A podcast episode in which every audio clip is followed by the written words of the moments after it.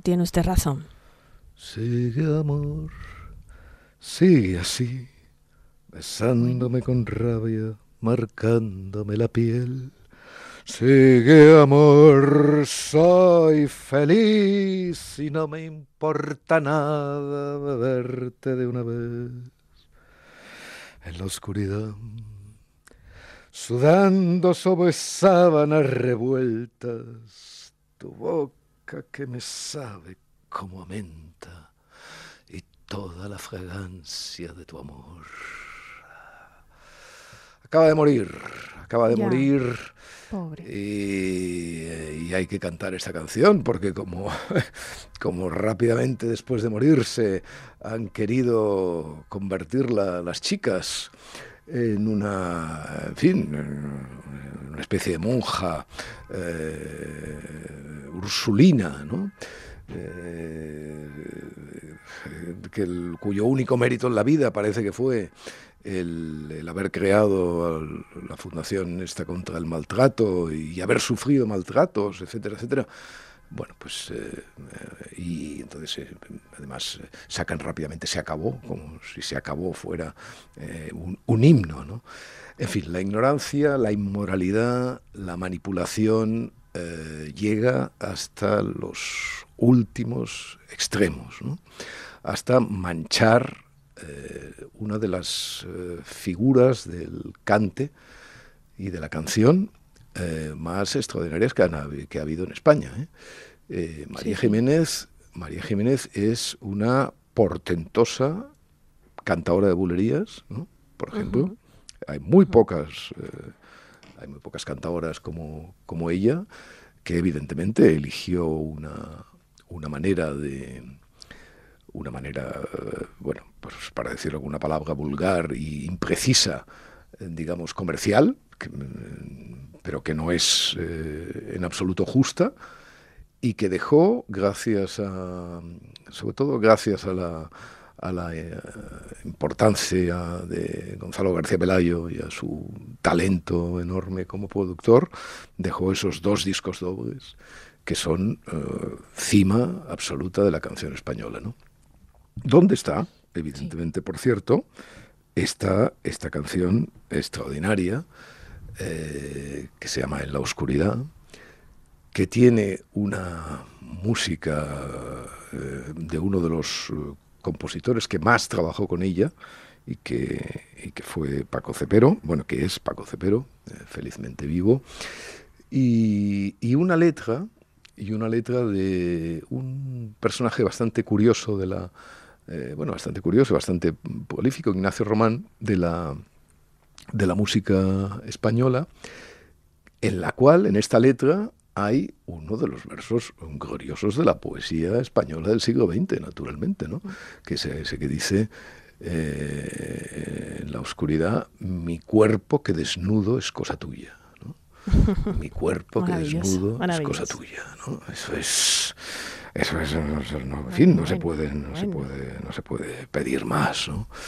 Eh, fue muy grande, muy, muy, muy, muy grande y aunque hoy la tengamos que ver en labios de la eh, ignorancia, de la manipulación de, Irene Montero y, compañía, pues tenemos que defender, eh, tenemos que defender esa, ese carácter eh, desinhibido de su aportación a la, a la música flamenca, esa, ese, ese, mundo, digamos, de la, de la transición, ¿no? que, transición ochentas, ¿no? 80, sí, 80 largos, eh, entre los 70 y los 80, s 70, 80. Eh. o sea, Bambino, por ejemplo, pertenece a una generación distinta y, de alguna manera esta es esta, eh, lo, lo recoge, ¿no? Lo recoge y lo, y lo bueno, y luego sus colaboraciones con, con, ese disco que está muy bien, que es muy simpático, con ese, ese disco que hizo con, con Sabina, ¿no? y, y, no, pero iba a decir algo sobre esto de la transición. Ah, sí, sí. En Vida de Arcadio, ese libro celebérrimo, eh, hay un, un, par de líneas sobre eh, los pitillos maquillados. Tiene otra canción que ahora no, me acuerdo su título que habla de los de los piquillos, de los pitillos maquillados, que es tan, o sea, el cigarrillo mentolado, la, bueno, sí, todo eso, ese mundo un poco de vingueros, ¿no? O sea, maravilloso. eh, en fin, he sentido mucho, he sentido mucho su muerte. Yo también. Eh, porque forma parte de mi banda sonora habitual. Yo, hay dos mujeres a las cuales escucho mmm, prácticamente a diario. ¿no? Una es María Jiménez y otra es Adriana Varela. Y las uh -huh. dos, mmm, de alguna manera, llenan eh, estas horas de mis paseos o de mis, eh, o de mis cocinas, porque haciendo cocinitas también me gusta mucho, me gusta mucho escucharlas. Y María Jiménez es eh, prodigiosa, como también Adriana, aunque está un poquito más eh, trascendental, pero María Jiménez es prodigiosa para ir en coche. ¿No? Ir en coche, uh -huh, a, uh -huh, sí. evidentemente uh -huh. a toda velocidad y por el centro de la autopista con las ventanas abiertas y sin aire acondicionado y todo esto, pues escuchando como un, como un hortera maravilloso, todo, lo veo, sus lo versiones veo, del rey, eh, con pañuelos y, y, y, bueno, en fin. O sea, y entonces uno tiene que soportar, ¿no? Tiene que soportar en, esta, en este momento crucial, ¿no? Digamos, de, el cual hoy se hablará y mañana ya no se hablará y ya no se hablará en mucho tiempo y entonces solamente cuando saque un disco retrospectivo a alguien o cuando se cumpla un aniversario y tal, este momento las necrologías es un momento clave del periodismo y de la y, porque eh, hay que tener mucho cuidado. Yo las eh, hice muchas y hago de vez en cuando alguna eh, porque, y le gusta mucho el eh, género. Bueno, se gusta, sí, sí, sí, sí se puede decir. Sí, lo ha dicho usted, lo ha reconocido sí, muchas veces. Sobre todo lo que me gusta es dar lecciones sobre el género. Bueno, como ah, bueno, dar lecciones en realidad me gusta sobre todo, pero eh, efectivamente también sobre el género. Pero la necrología es muy importante porque es, muy, es un momento muy clave para, la, para el trabajo de un periodista, porque claro, es, es, de mucha gente es el último momento del que se habla, ¿no? El que se habla a fondo, ¿no? Entonces, claro, tener que soportar el fango este, ¿no? Eh, políticamente correcto, esta menudencia ¿no? sobre, sobre el cadáver, pues eh, me molesta profundamente. Eh, bueno, la señora Batet uh -huh. nos ha, se ha muerto políticamente, por así decirlo, por suerte solo políticamente, y ha dicho que se va del, de la política. Bueno, esto, política, esto sí. ya sabe usted que hemos hablado algunas veces de este, de este asunto, ¿no? De esta, bueno, de esta moda, digamos, porque eh, la gente antes duraba más, ¿no? En la, política no se iban. Las mujeres parece que se van con may mayor facilidad que los hombres. Bueno, no, es, es evidente los últimos, los últimos casos, ¿no? Pero bueno, los hombres también se van todo es eh, más efímero, la vida es más larga, las profesiones evidentemente, en una vida caben muchas profesiones quizá, como no pasaba antes, y todo el mundo evidentemente es, eh, tiene todo el derecho a reinventarse, a hacer estas, eh, en fin, cambiar de oficio, cambiar de vida, cambiar de lo que sea. Ahora bien, cuando la gente entra en política, fíjese usted, Santos, eh, la gente entra en política y entonces da unas grandes explicaciones de por qué entra en política. En las primeras entrevistas que le hacen cuando se presenta por diputado, les, hacen estos perfiles, no sé qué, tal y cual, dan unas grandes explicaciones. No, yo me dedico a la política, ahora mi, mi vocación temprana de servicio. Eh, no, me dedico a la política porque cambiar las cosas es el, quizá el deporte ético más eh, practicable que hay. No, es que la política es lo más importante de la vida y entonces hay que dedicarse a ello porque tal, porque cambiar el mundo, etc. Bueno, muy bien. Servir a los otros, dan unas grandes explicaciones. Cuando se van, dicen, eh, señor Batet eh, abandona la política mmm, por razones personales. ¿no? Ya. Bueno, Mm, motivos personales, sí, claro, no van a ser, no van a ser impersonales. O sea, en fin, es posible que a veces la política abandone a un político y no, y no el político abandone la política, claro, porque efectivamente si uno pierde eh, las elecciones o si uno lo echan del partido, por ejemplo, ser casado, ¿no? Ser casado, pues la política lo abandonó, ¿no? Eh, ya veremos qué pasa con el señor Feijo, por cierto, del cual hablaremos ahora. Eh, pero, me imagino. pero, claro, no, si uno abandona la política, no puede decir, no puede decir con una, con esa gran liviandad eh, moral. No, no, es que me voy por razones personales. ¿no? explíquese usted cuáles son esas razones personales que considera, por ejemplo, considera que la política que se está haciendo en España tiene un nivel de preescolar. ¿no? Por ejemplo, esa podría ser una razón, ¿no? Mire, es que buena yo... razón, buena razón. Es una buena razón y además probablemente cierta, ¿no? O sea, la señora Batet podría haber dicho, no, oiga, es que ya no puedo aguantar más el parvulario, ¿no? Eh, el parvulario y los matones del parvulario. Mm, muy bien, eh, primera razón. Segunda razón, podría decir, no, mire, eh, yo ya he dado todo lo que tenía que dar y me siento seca. ¿no? Entonces, pues ya no tengo nada que hacer aquí, voy a cambiar de oficio, me voy a dedicar a cualquier cosa. O, no, mire, es que para mí son más importantes los hijos, por ejemplo, o el cuidado de, de mis adolescentes que esto o mm, mire, tengo una enfermedad, o tiene una enfermedad mi pareja, o mi madre, o mi... Bueno, ¿Por qué es todo esto? No solo, no solo por la evidencia del desequilibrio que hay entre cuando uno entra y cuando uno sale, no solo por eso, sino porque usted recordará perfectamente que el 23 de julio la señora Batet lideraba el eh, Partido Socialista en Cataluña, la candidatura del Partido Socialista en Cataluña, ¿vale? Y Mm, muchos eh, electores, naturalmente, pues mm, le tenían tanto aprecio, un poco, un poco inusitado según mi parecer, pero eso es mi parecer, que la votaron.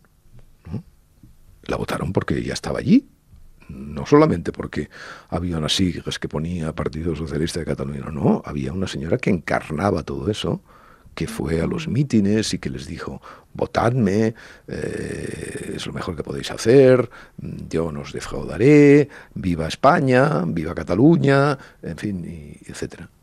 Bueno, estamos a septiembre, agosto y septiembre.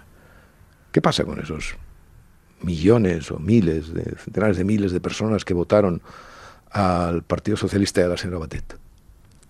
Bueno, si, si aquí hubiera en, España, bueno, aunque yo creo que no hay ningún excepcionalismo en esto, ¿no? Me parece que pasa lo mismo en, en, todas partes, pero si de alguna manera el concepto de la responsabilidad fuera algo más que propaganda, eh, alguien debería decirle a la señora Batetoiga, pero es que usted, usted que, pero usted que no sabía antes que es que le ha pasado algo en estos dos meses que le obliga a usted a abandonar. Ya no sabían qué partido estaba, ¿no? Ah, no, bueno, exacto. O sea, pero no, pero es que, pero eh, es que ojalá hubiera una razón. O sea, ojalá pudiéramos decir, no, es que la señora Batet se va porque el Partido Socialista eh, eh, pacta con Junts.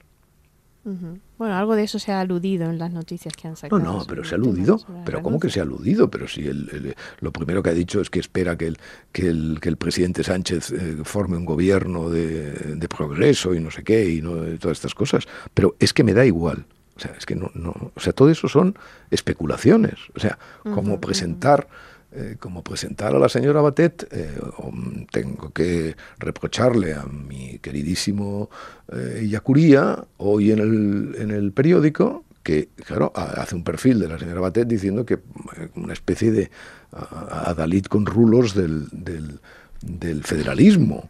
Hombre, mm, sí, bien, pero, oiga, la señora Batet votó a favor del derecho a decidir.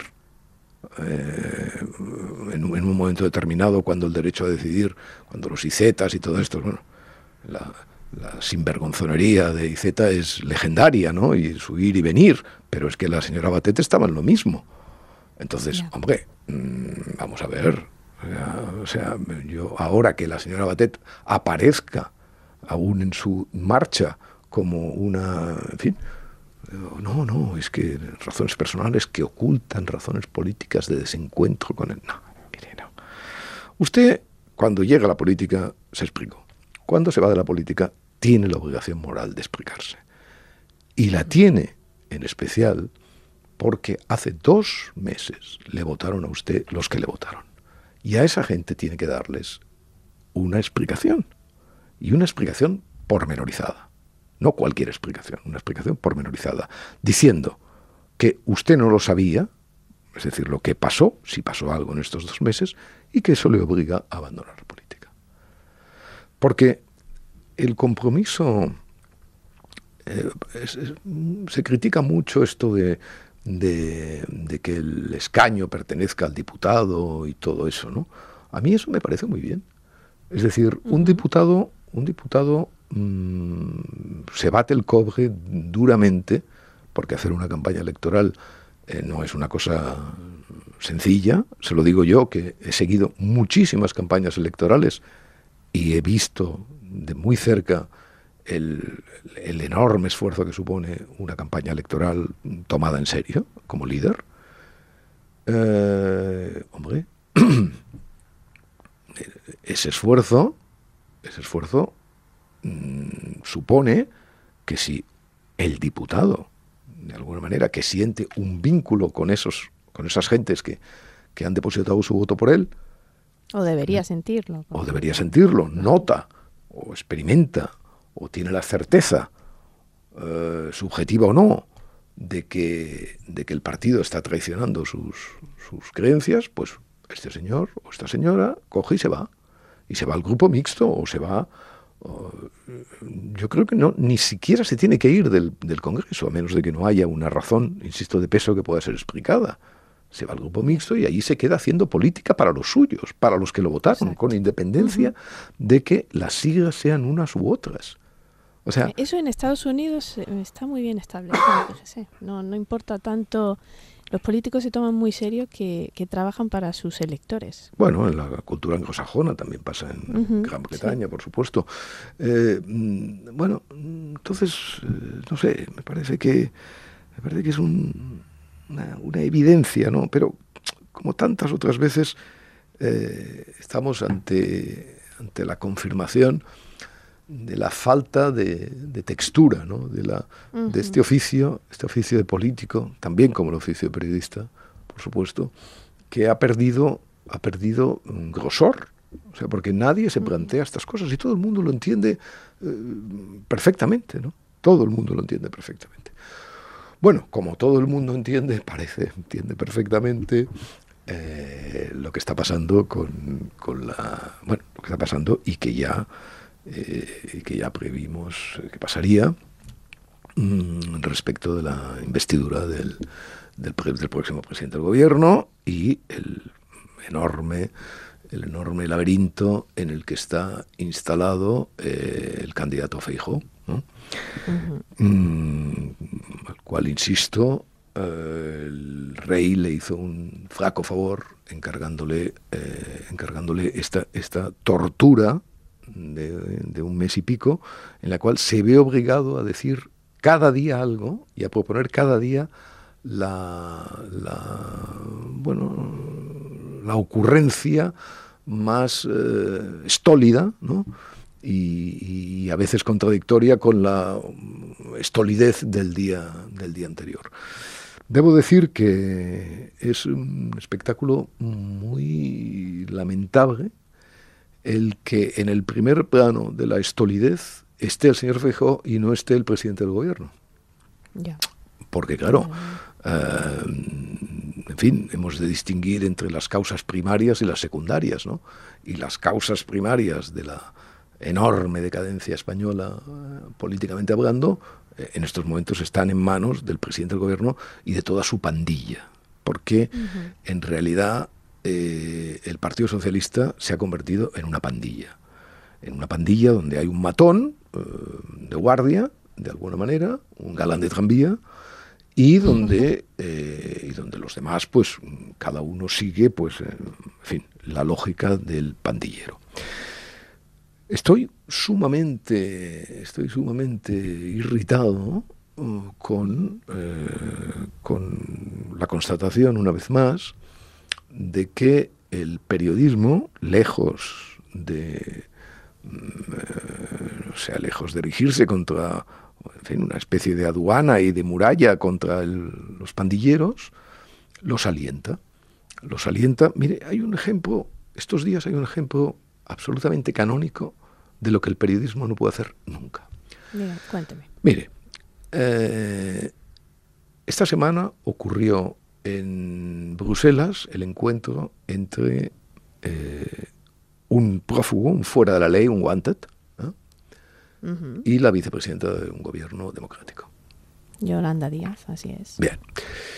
Eh, yo, eh, en fin, llevo 40 años, casi 50 años ocupándome de esto, no, no, no recuerdo nada parecido, no en, por supuesto, en, España. En fin, lo más parecido a una cosa así fue cuando el, el, el, pobre Caroto Rovira fue a Perpiñán a entrevistarse con dirigentes de ETA para que no mataran aquí en Cataluña y todo eso, siguiendo una vieja estrategia que él había marcado, y el señor Maragall, eh, jefe de gobierno en aquel momento, lo destituyó. ¿Mm? Que era cuando el Partido Socialista, digamos, tenía algo de vergüenza de sí mismo. Evidentemente, esto no ha pasado ahora porque evidentemente el Partido Socialista, dirigido por quien lo dirige, eh, es eh, completamente refractario a cualquier tipo de, vergüenza. Pero, eh, sin duda, este es el hecho más reprobable y más inesperado y más, turbulento y más grave de la política española hasta donde a mí me alcanza la vista y de la política democrática europea, en fin, de los lugares donde... Eh,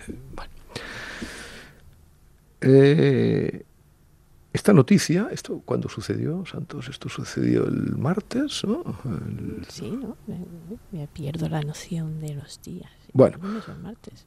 Eh, bueno, pues eh, precise, precise, porque, en fin, hay que precisar. el día que... Diga, diga. No, mejor decir la fecha concreta, porque... pues, digámoslo. los días dice hoy, mañana, pasado y no sabemos a qué día nos referimos. Bien, entonces el, el día eh, hubo rápidamente una alarma en las webs. Eh, la señora Yolanda Díaz se desplaza a, a, Bruselas a entrevistarse con el Puigdemont. Todo el mundo, efectivamente. Como teníamos los efectos de la, de la tormenta esa, la, la llamada Dana, y el pitido ese de la Comunidad de Madrid, las webs noticiosas eh, eh, tuvieron un instante de vacilación, no, pero esto, la DANA hay que mantenerla porque los CRICs, la DANA, no sé qué, bueno, etcétera. Eh, ya reaccionaron tarde, pero... martes 5. Sí, pero ya reaccionaron tarde, pero bueno, pero digamos que al mediodía la noticia ya era...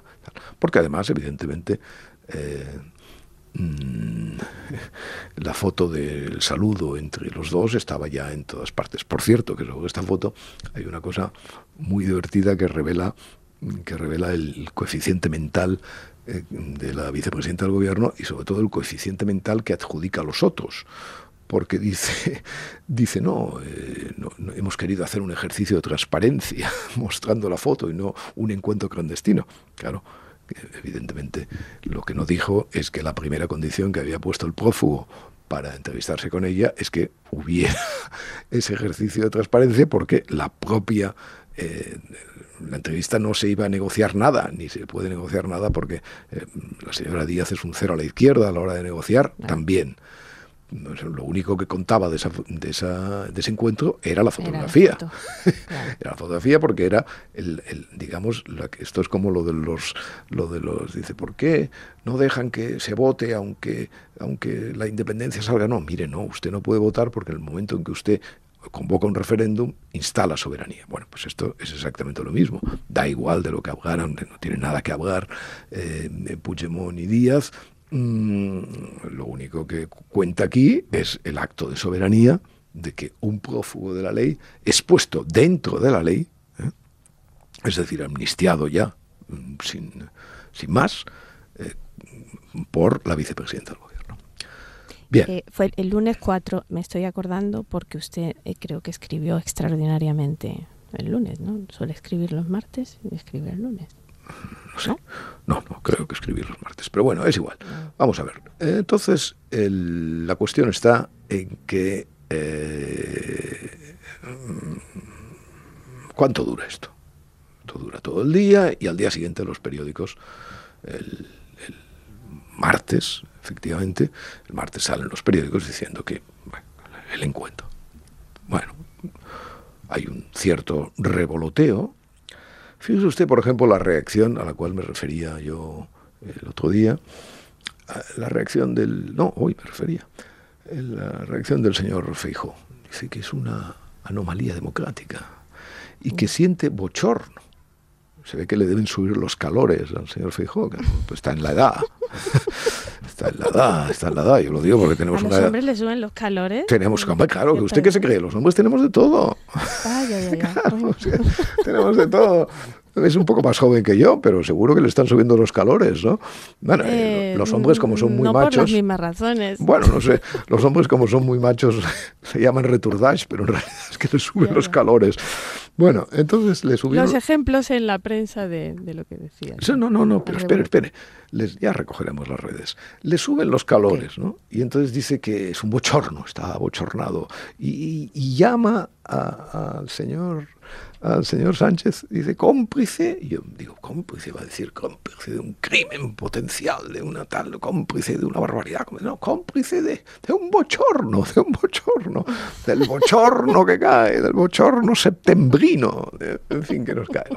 Bueno, pues ya, eh, de alguna manera, fíjese que la, la reacción del señor Feijó ni siquiera aparece muy destacada en los periódicos. Aparece ahí metida en un sumario, aparece...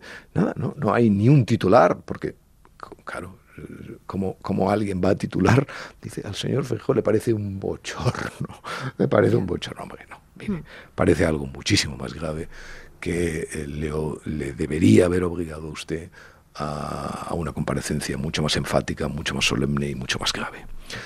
Bueno, pero ahí empieza el poema solo. Ahí empieza el problema. Porque esto sucede el martes. Y entonces hay un batir de tambores y tal. Por cierto, no, no, no, debería usted, no sé si lo ha hecho o no, eh, examinar el editorial que el diario El País publicó ese día, ¿no? que es uno de los ejemplos de estulticia inmoral más, más sorprendentes que ese diario. Claro, ese diario eh, la gracia que tenía es que cuando era inmoral en los tiempos de Gabriel Pradera, que lo era muchas veces por desgracia, hombre, por lo menos tenía una sintaxis de la inmoralidad practicable, ¿no? Pero es que ahora, o sea, ahora las dos inmoralidades se juntan para en una especie de explosión, ¿no? de, Big Bang absoluto. Eh, bueno, pero eso al margen. Al día siguiente, miércoles, y ya no digamos hoy, jueves, esta noticia ya no existe. Se ha fijado usted en los periódicos, ¿no? Sí, sí, sí, sí. O sea, ha desaparecido completamente. Mm, el maestro Lorenzo Gómez, eh, que tiene un libro eh, que escribió ya en sus años de, de, madurez, en realidad Lorenzo, al que tanto quise, fue un hombre que empezó a trabajar a los 60 años, porque se pasó un buen rato en la cama, ¿no? haciendo poemas y tal, pero cuando empezó a trabajar, poemas muy buenos, por cierto, cuando empezó a trabajar, eh, hombre, eh, arrasó, ¿no?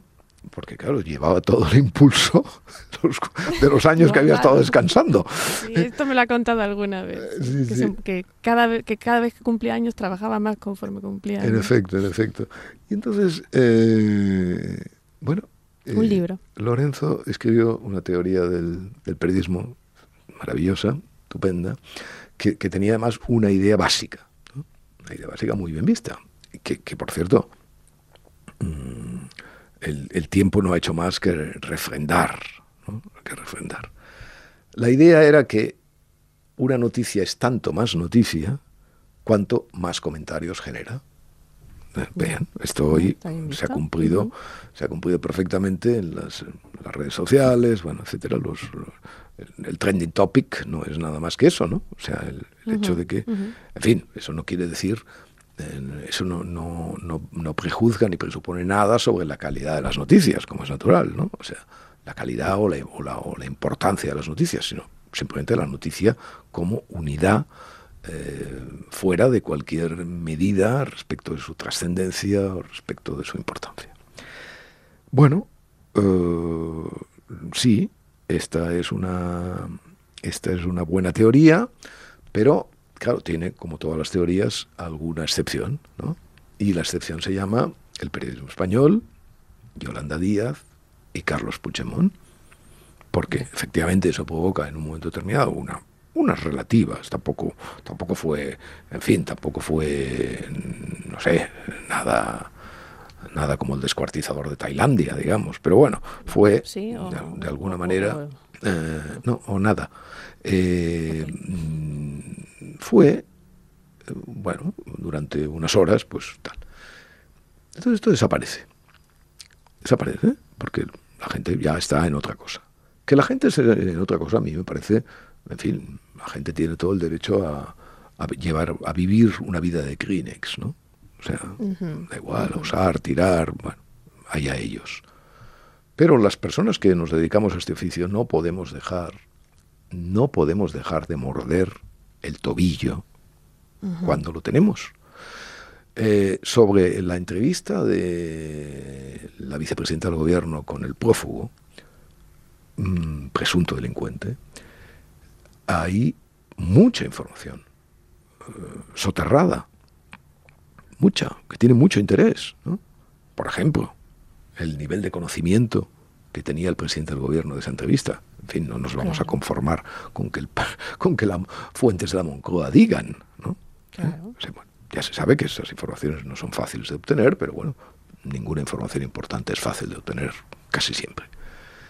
Por un lado hay eso la necesidad de que hay un iceberg en esta, en esta noticia que habría que investigar.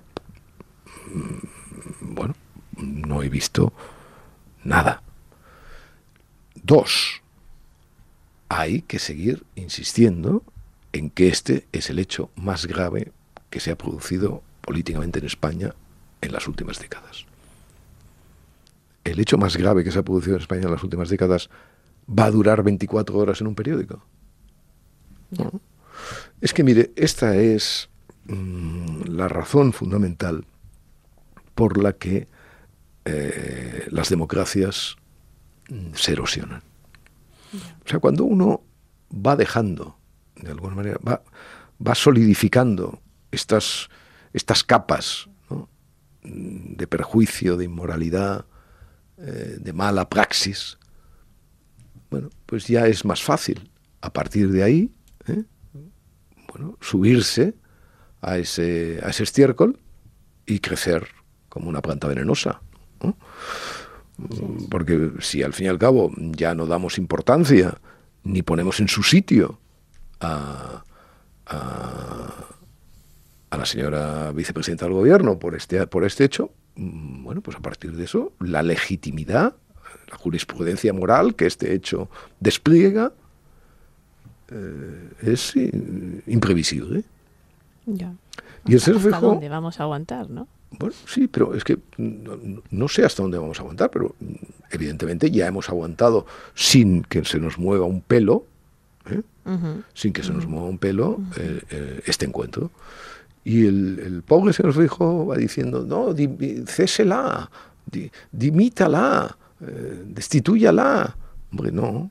Usted no le diga al presidente del gobierno lo que tiene que hacer. El presidente del gobierno, para empezar, todo lo que usted le diga no lo hará. O sea, hará lo contrario, como es natural. Eh, usted diga lo que va a hacer usted. Claro. ¿Eh? O sea, diga lo que va a hacer usted. No me diga lo que tiene que hacer el presidente del gobierno. ¿Qué va a hacer usted para que este hecho no se repita y sobre todo para que tenga, para que quede fijada en la conciencia colectiva de los españoles de una manera determinada? Bueno, pues mm, el señor Fijo, líder gallego, no se le ocurre otra cosa que en plena o sea, eh, digamos, en plena resaca, como parece que no tiene nada que decir sobre este particular, pone en marcha, pone en marcha a lo orgullo, a lo vasco que le gustaría ser, eh, eso que se dice, el encaje, el encaje, o sea, utilizando... constitucional, dijo el, encaje, ¿no? Dice, el encaje. Y, y, nos vuelve a soltar, y nos vuelve a soltar una de las... Eh, una de las más sucias eh, perlas de la, de la reciente política convencional en España, que es eso de esa coletilla que todos añaden de dentro de la ley. o, sea, España es un país donde cuando un eh, político propone algo, dice, añade, eh, pero que sea dentro de la ley. y esto lo dicen, pero fíjese, Santos, es que es, es demencial. O sea, esto lo dicen políticos que elaboran las leyes. o sea, personas, no lo decimos usted y yo, tal, no sé, no. No, no, lo dicen ellos, que elaboran las leyes y dicen, no, pero nos tranquiliza, el, señor Fijo, nos tranquiliza. No, mire, es que esto no padezcan, será dentro de la ley, hombre, será dentro de la ley. Un encaje, un encaje dentro de la ley.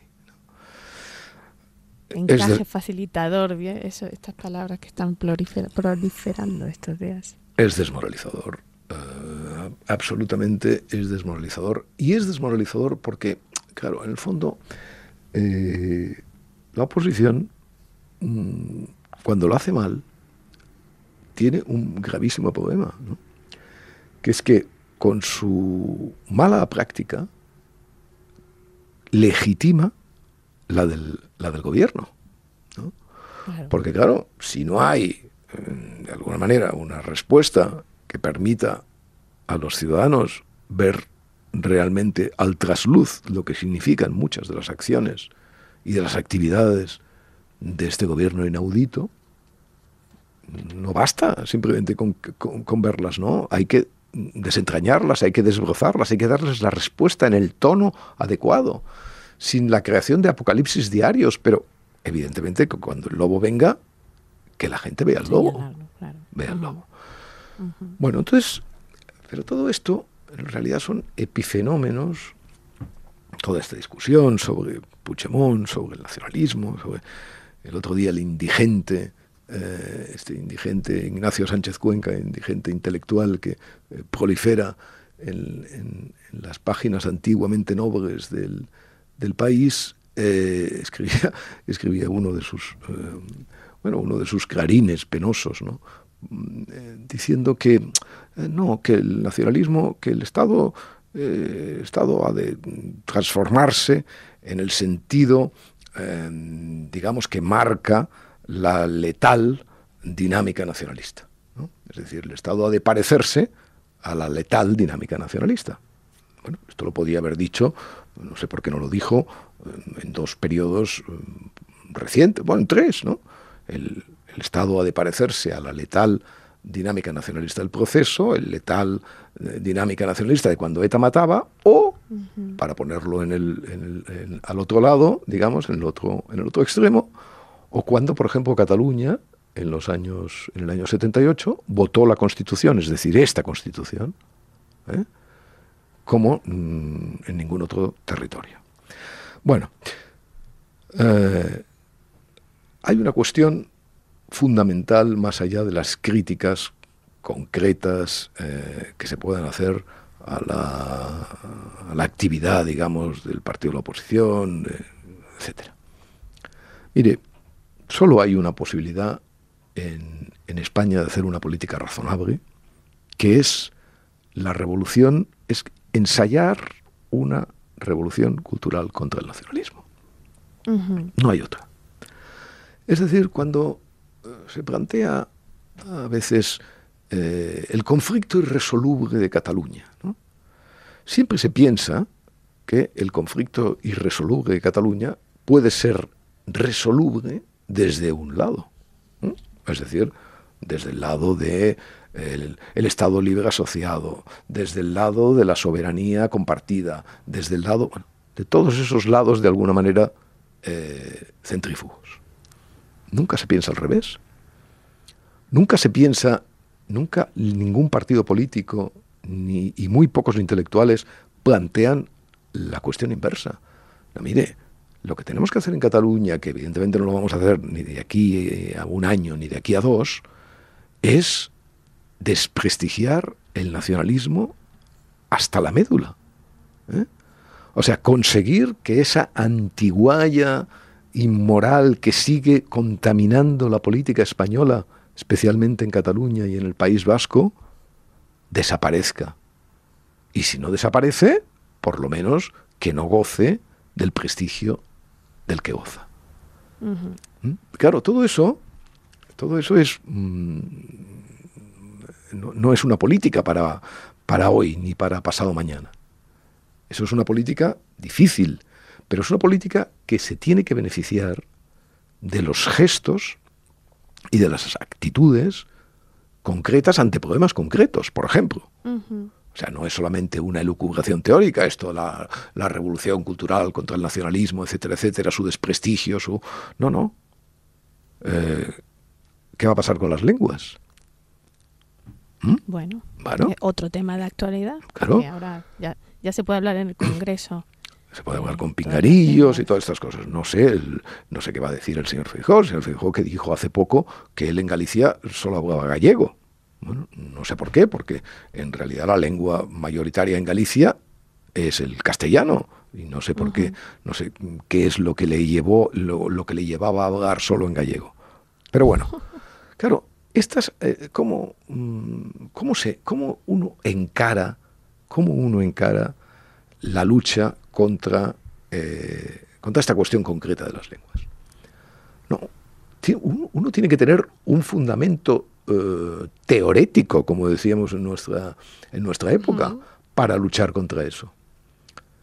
Claro, si uno sigue defendiendo que las lenguas son un patrimonio de la humanidad, que cada vez que, que se pierde una lengua llora un niño, que todas estas majaderías o sea, todas estas estupideces esencialistas, toda esta, todo este barro barroco, ¿no? O sea, toda esta, toda esta arrogancia fantasmal y espectral de supuestos intelectuales que no han leído ni pensado, sobre todo, nada sobre lo que han leído. Eh, bueno, hay que combatirla. O sea, hay que combatirla, pero no hay que combatirla pensando, no, es que una medida, ahora yo no me pongo el pinganillo porque no estoy en Galicia, ahora no, no, no, usted no se pone el pinganillo porque el pinganillo es una suciedad. ¿Eh? Claro. Da otitis. es un gasto para los españoles. El ¿eh? pinganillo da otitis. Sí, tinnitus, es horrible. Claro, bueno, exacto, y tinnitus, todavía mejor, efectivamente, porque... Eh, y esquizofrenia, porque al final oyes voces. ¿no? O sea, fíjense, otitis, tinnitus y, esquizofrenia. Y, el gasto que supone para Bueno, claro, el, gasto. Claro, luego la salud mental. Espero que el señor Rejón salga cualquier día con este asunto también. Eh, el gasto mental del, pinganillo, ¿no? El gasto mental del pinganillo. Es que, bueno, es, absolutamente necesario. Pero, en serio, me gustaría ser eh, enfático ¿eh? y solemne. ¿eh? ya que no, todos no lo son. O sea, la política eh, española necesita de eh, partidos, de personas, de intelectuales, de gestores, digamos, de la cosa pública, que emprendan, emprendan de verdad, o sea, esa deslegitimación radical del nacionalismo, porque hasta que eso no se produzca, esa cosa eh, que dice, no, porque el peso de los nacionalistas, el peso los ingenuos, dicen, no, pero como el señor Puigdemont con un 4% manda, no, hombre, el señor Puigdemont no es el que manda, el que manda es el galán de tranvía, que le da igual, o sea, que o sea, puede aprovecharse del nacionalismo, puede aprovecharse de esos votos que le faltan, porque el nacionalismo tiene prestigio, porque no mancha como debiera. Y naturalmente si uno no emprende esa, esa labor de decir, mire, el nacionalismo es esto, esta antiguaya tóxica, no arreglaremos nada. Eh, bueno, dígame, no sé, eh, Eh, eh, Ah, tenemos, ¿y tenemos, a ver, usted ya, ya, ya ha vuelto, ¿no? De, de las vacaciones estas, ¿no? Sí, claro, por supuesto, ya ni me acuerdo de las vacaciones. No se acuerda. Menos mal que tenemos a su marido trabajando, trabajando, en, trabajando de veras, ¿no? Haciendo cosas, ¿no? O sea, Se refiere a la editorial que acaba de Sí, sí, hagamos de un poco- un- Ricardo Cayuela junto a los hermanos Sira y Antón Casariego. haga- ¿Se hagamos un poco de propaganda, claro, sí, sí. Ma- maravilloso, maravilloso. Me gusta mucho, me gusta mucho ese nombre, ¿no?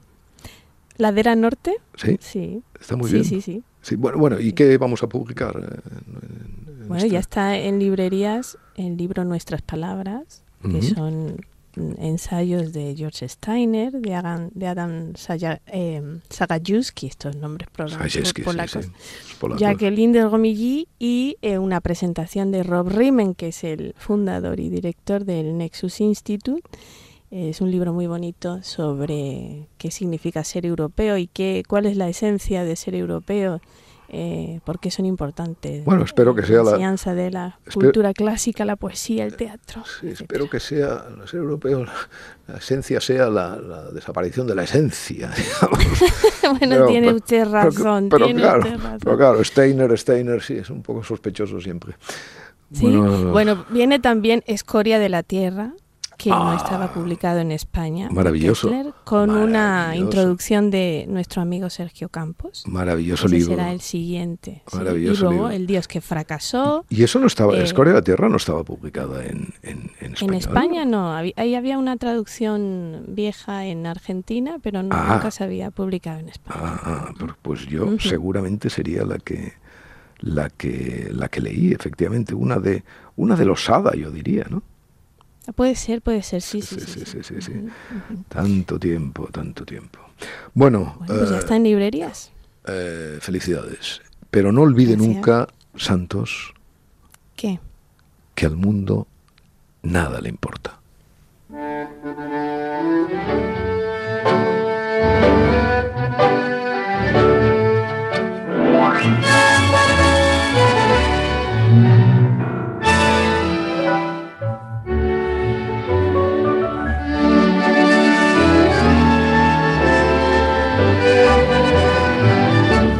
podcast de Arcadia Espada y El Mundo con la colaboración de Yaiza Santos.